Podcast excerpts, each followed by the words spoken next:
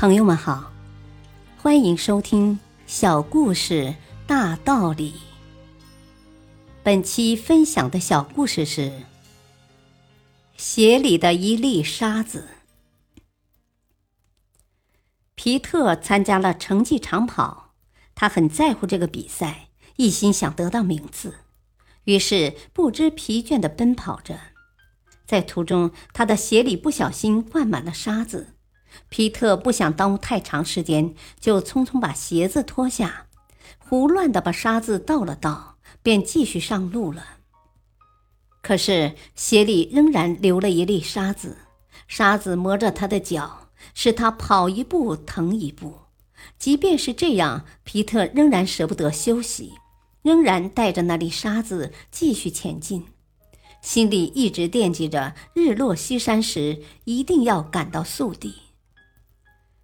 一路痛苦不堪，皮特终于赶到了宿地。一路的奔跑使他很疲乏，他倒在帐篷里就沉沉入睡了，忘了脱去鞋子取出沙子。第二天天刚亮，皮特就急急启程，向着目的地前进了。就这样，皮特在一路痛苦中达到宿点，又在痛苦中匆匆启程，终于。